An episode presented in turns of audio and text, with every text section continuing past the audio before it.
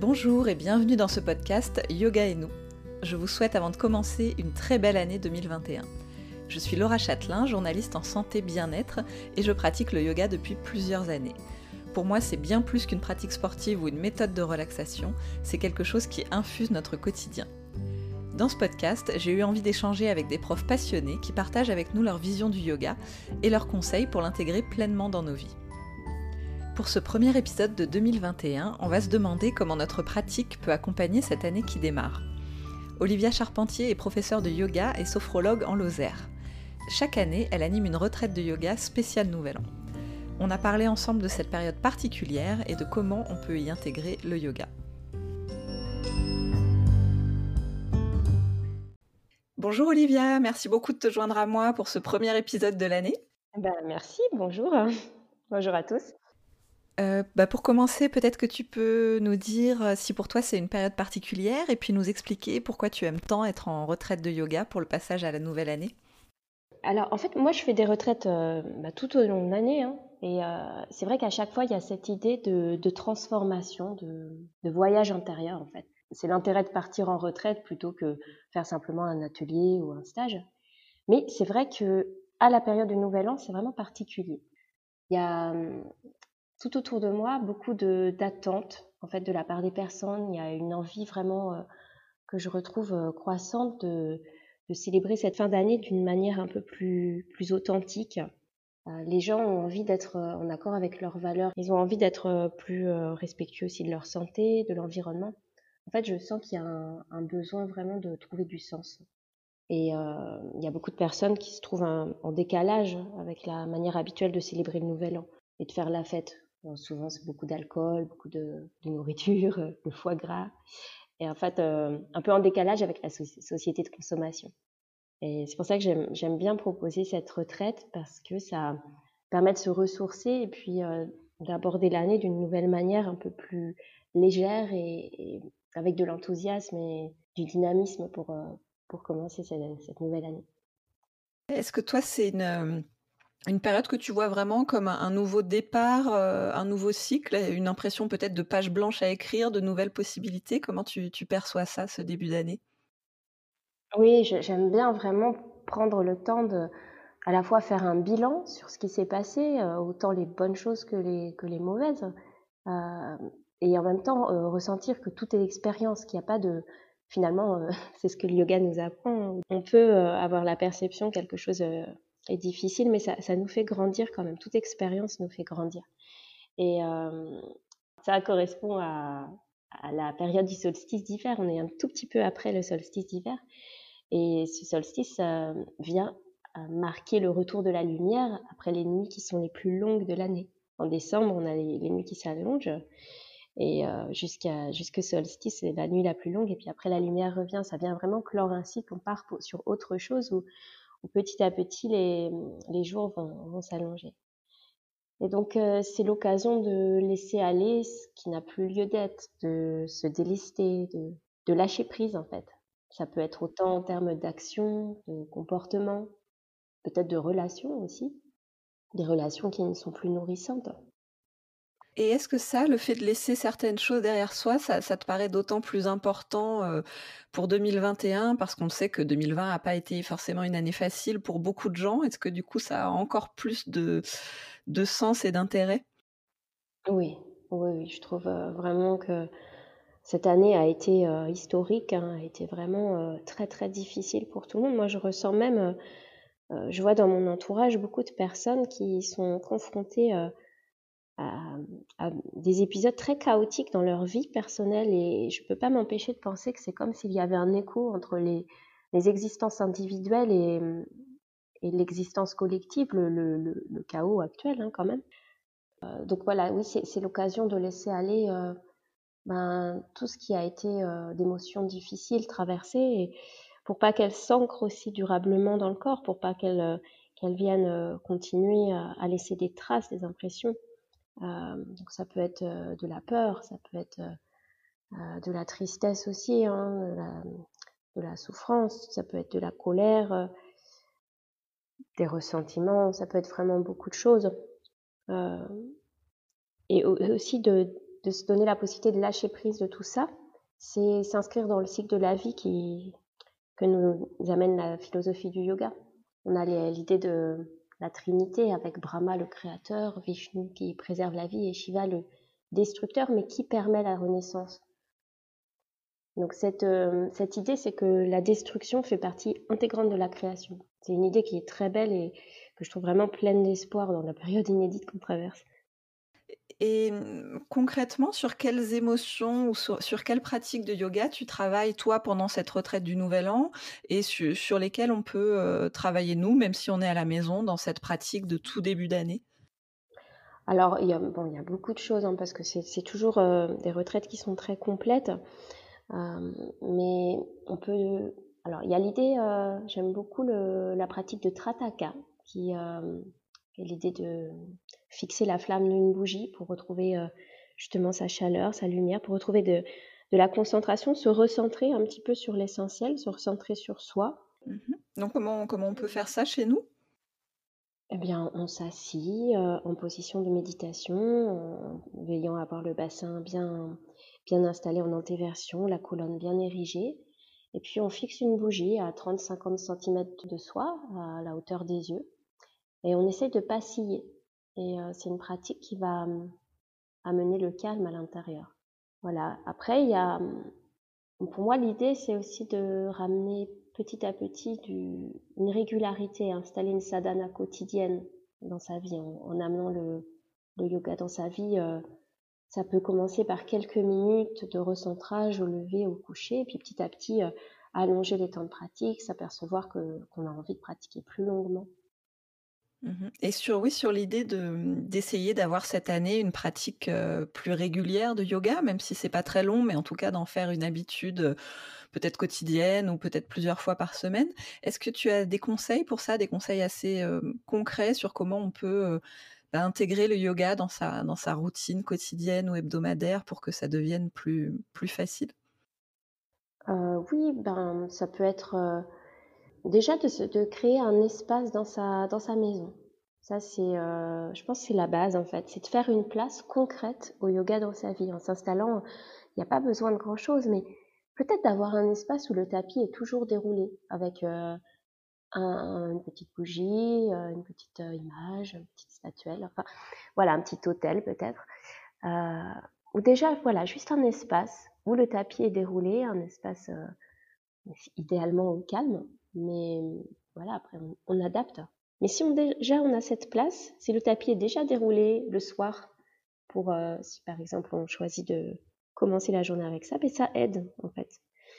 Après, moi, je suis, euh, je suis vraiment convaincue que la pratique au lever est, idéale parce que ça permet vraiment, c'est comme euh, justement la nouvelle année, ça, ça permet de démarrer la journée comme euh, faire euh, cette retraite de Nouvel An ou avoir des pratiques spéciales au Nouvel An, ça permet de bien orienter l'année. Eh bien, se dire qu'on commence euh, la journée avec quelques instants de méditation, de yoga, une salutation au soleil, ça peut être vraiment court, mais quelque chose qu'on ressent aussi de l'intérieur. On peut se sentir un peu léthargique, un peu, un peu engourdi, surtout l'hiver. Et là, les salutations au soleil vont beaucoup aider. Mais ça peut être au, contraire si on se sent très agité, de simplement se poser en assise silencieuse ou faire un pranayama. Donc après, c'est écouter aussi euh, ses besoins. D'accord. Et c'est vrai qu'au moment du Nouvel An, on parle souvent de, bonnes résolutions. Euh, ça, euh, à quel concept ça peut se rattacher en yoga? Et je crois qu'on va peut-être plutôt parler d'intention. Est-ce que tu peux nous expliquer ce que c'est? Et pourquoi ça peut être intéressant de poser une intention pour cette nouvelle année? Oui.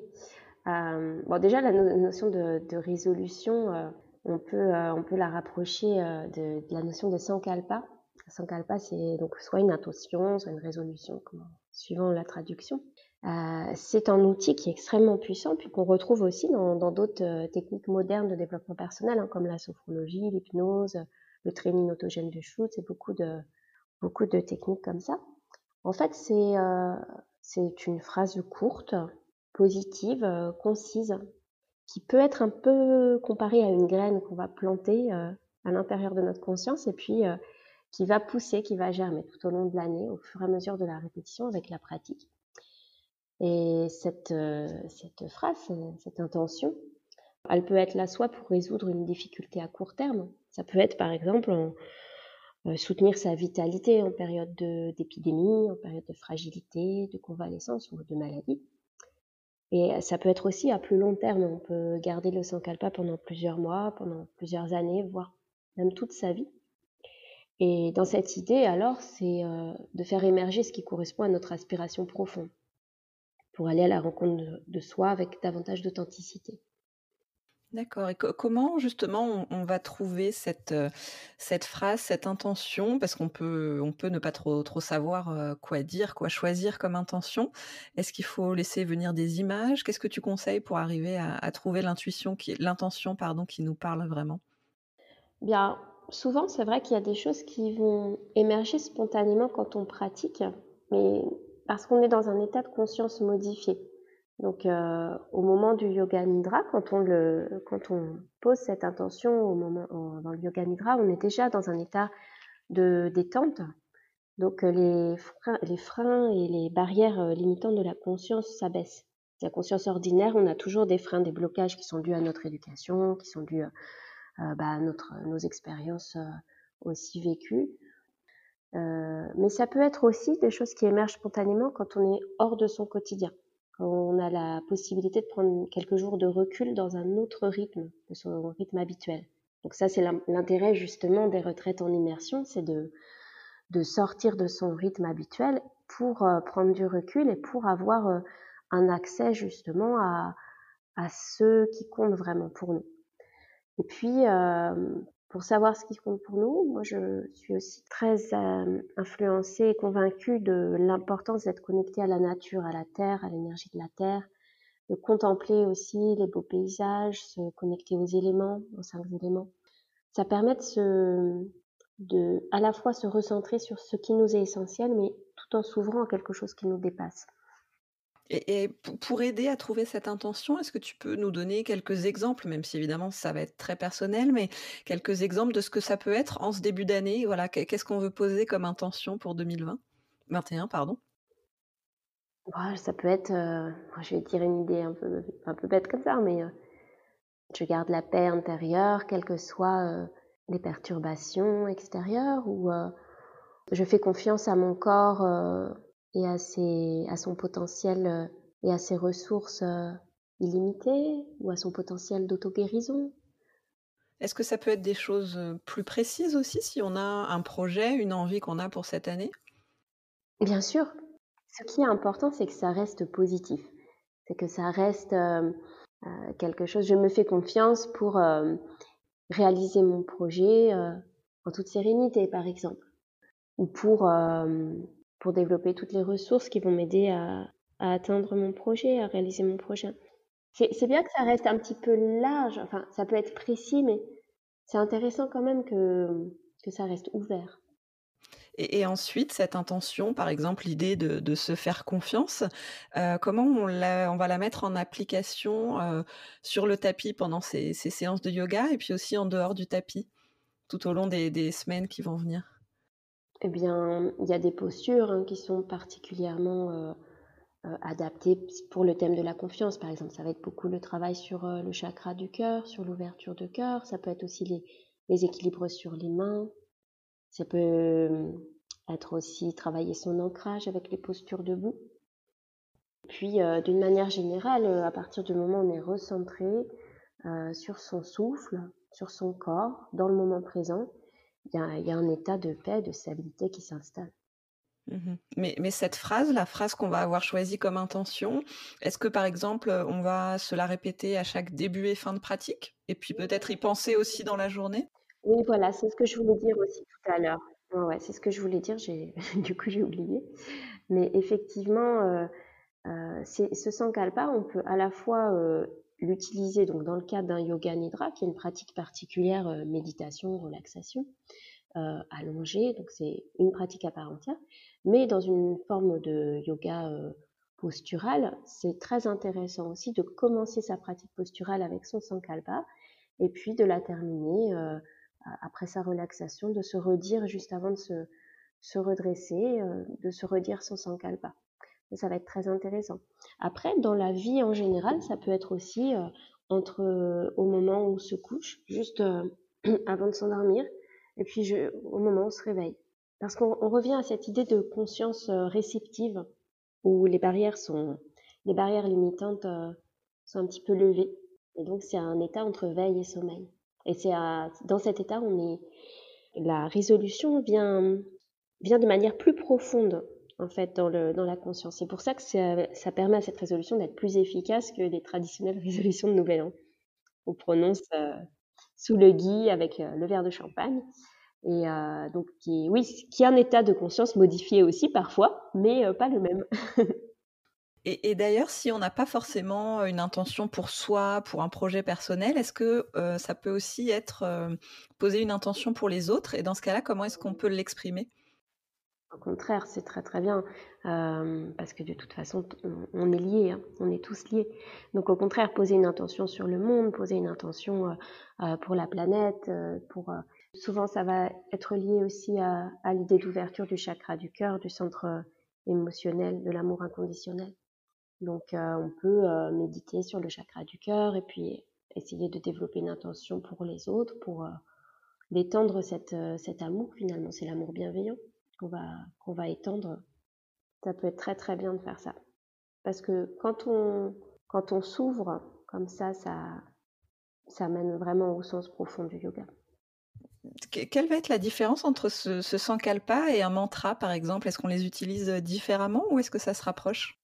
Euh, oui, c'est quand même un petit peu différent. Euh, les mantras, c'est c'est quand même des... Enfin, moi, tel que j'utilise les, mantras, ça va être des mantras en sanskrit euh, qui ont des, une puissance aussi et une, des effets, mais c'est moins personnalisé que le sankalpa. Le sankalpa, c'est vraiment nous qui le créons. On, dit même que le sankalpa doit être secret, doit être gardé pour soi. Très, très personnel. Alors que le mantra, on, on connaît la parole du mantra, enfin, il y a des mantras qui sont universels et qui, sont répétés euh, depuis des millénaires.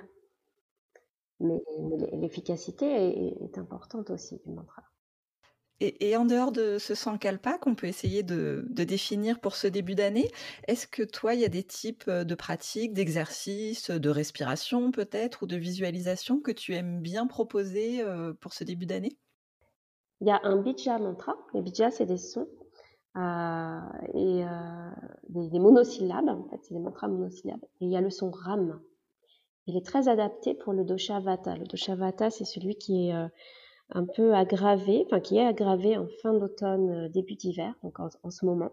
Et donc le, dosha vata, c'est donc on est tous hein, constitués, je ne vais pas faire un cours d'Ayurveda, mais on est tous dominés par différents doshas. Et, et le vata est dominé par l'air et l'éther. Et euh, il, est, euh, il est souvent nerveux, il a souvent des peurs, des angoisses.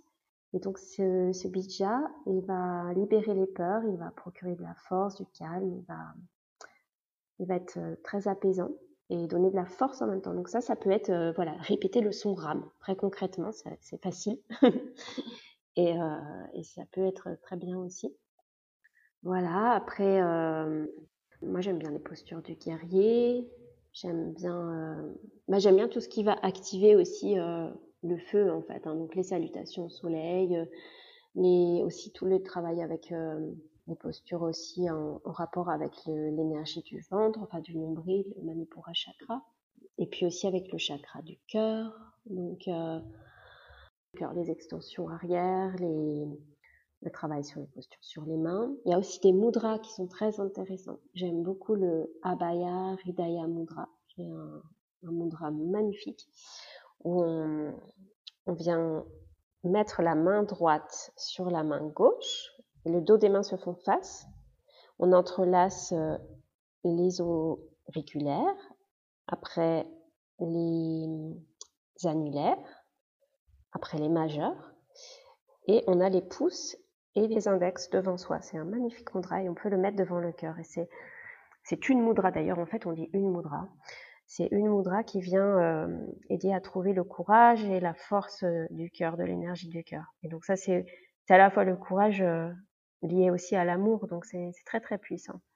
Mmh et, ça peut, oui, aider à donner le petit coup de pouce pour, pour arriver à mettre en place les transformations qu'on aimerait voir dans sa vie. Oui, après, il y a une transformation, mais la transformation, elle, est, c'est à l'image de la nature et de la graine, en fait. C'est aussi faire confiance, c'est planter une graine, et puis après, c'est faire confiance à, la sadhana, c'est la pratique, en fait, quotidienne, l'espace aussi qu'on va se donner pour ça peut être vraiment, ça peut être 20 minutes par jour, mais à partir du moment où on place une intention pour se faire du bien, pour, euh, pour être dans cette dimension euh, d'ouverture aussi, on va, on va changer quelque chose. Il y a plein d'outils en fait. Les outils, c'est juste, euh, bah, c'est juste des outils, mais, mais la petite graine qu'on va placer, l'intention qu'on va placer, elle va être essentielle. Et alors, euh, voilà, ça peut être se lever le matin, lire quelques lignes de texte inspirant, euh, cinq minutes, pour commencer sa journée comme ça. Euh, ça peut être au quotidien aussi, quand le téléphone sonne, plutôt que se précipiter dessus, ben, s'arrêter régulièrement, prendre conscience de cette sonnerie, prendre conscience de sa respiration, de son corps, avant de décrocher, pour revenir vraiment dans le moment présent. Ben, ça peut être justement ne pas allumer son téléphone dès qu'on se lève. et, prendre le temps de s'accorder cette demi-heure, euh, ces 20 minutes, et après seulement se autoriser euh, les réseaux sociaux et, et tout le reste, mais les médias et ou pas d'ailleurs, hein, parce qu'il s'agit aussi de choisir ses nourritures. En fait, il y a, les nourritures euh, physiques, les nourritures du, corps, la nourriture qu'on mange, mais, il y a les autres sources de nourriture, donc ça peut être aussi ne pas se laisser trop happer par l'extérieur et, choisir de... Euh, si on sent que les informations nous amènent à un climat trop anxiogène, il ne s'agit pas de se couper du monde et de pas du tout euh, vouloir être informé, mais peut-être euh, contrôler, maîtriser un petit peu ce, flot d'informations en choisissant de ne les écouter qu'une fois tous les deux jours, dans un temps limité, plutôt qu'avoir la, radio en boucle. Et, parce qu'en fait, là où va la pensée, va l'énergie. Et va la conscience et va l'énergie. Donc, euh, si on se laisse happer par, euh, par tous les sens, par à l'extérieur, en fait, on, perd un petit peu le contact avec soi et on perd son pouvoir créateur aussi. Et pour finir, toi qui es sophrologue et qui du coup utilise, j'imagine, beaucoup la visualisation, est-ce que tu aurais une petite visualisation à nous proposer pour euh, bah, nos premières méditations de, cette année 2021 Moi, j'aime beaucoup l'idée de développer de la gratitude et presque une forme de bénédiction, en fait, au sens laïque. Mais prendre le temps, ça peut être le matin ou le soir d'ailleurs, de développer toutes nos sources de gratitude, en commençant par notre corps. Donc ça peut être commencer par euh, remercier nos pieds qui nous portent, on a la chance d'avoir des pieds pour marcher, remercier nos mains qui sont de formidables outils, remercier nos organes qui, euh, sans qu'on y pense, notre cœur qui fait un travail incroyable, nos poumons qui font un travail incroyable, euh, tout notre système digestif, aussi notre système immunitaire. Développer le, la gratitude pour nos cinq sens, ces yeux qui nous permettent de voir, les oreilles qui nous permettent d'entendre, le goût aussi, l'odorat, c'est des, des, sens qu'on oublie parfois, mais qui sont tellement importants aussi pour, pour notre, notre survie maintenant et notre, notre façon d'être au monde et notre, notre joie de vivre. Et puis, une fois qu'on a vraiment développé toutes les sources de gratitude pour notre corps, eh bien, il y a, on peut étendre cette gratitude pour euh, nos amis, nos proches, toutes les personnes qui sont dans notre vie. Et en fait, on peut s'apercevoir que c'est infini, on peut passer une heure à, à développer cette gratitude et ça, c'est quelque chose que je trouve très, très, très puissant. Et puis, plus on développe la gratitude, plus on reçoit. Plus on prend conscience du positif dans sa vie, plus le positif grandit. Eh ben, merci beaucoup Olivia pour ces pistes pour enrichir euh, notre pratique pour cette nouvelle année. Alors où est-ce qu'on peut te retrouver si on a envie de pratiquer avec toi en ce moment? Eh bien, je fais des cours en visio, euh, je fais des ateliers, des retraites euh, régulièrement tout au long de l'année. La prochaine a lieu du 13 au 18 février en Lozère, donc euh, dans un endroit euh, magnifique avec une vue sur les gorges de la Jonte Et on fera donc des pratiques très complètes, à la fois posturales, des, pratiques dynamiques, des pratiques douces, du travail de mantra, des, chants de mantra. on abordera aussi les, les mudras et puis le yoga nidra. Et un petit peu de, de, théorie aussi en rapport avec l'Ayurveda et puis la thématique de garder la vitalité, sa vitalité en hiver. D'accord, et bien ça, euh, oui, on peut retrouver toutes les informations sur ton site sofroyogi.com que je mettrai dans le descriptif de l'épisode, évidemment. Eh ben, merci. merci beaucoup à toi, Olivia.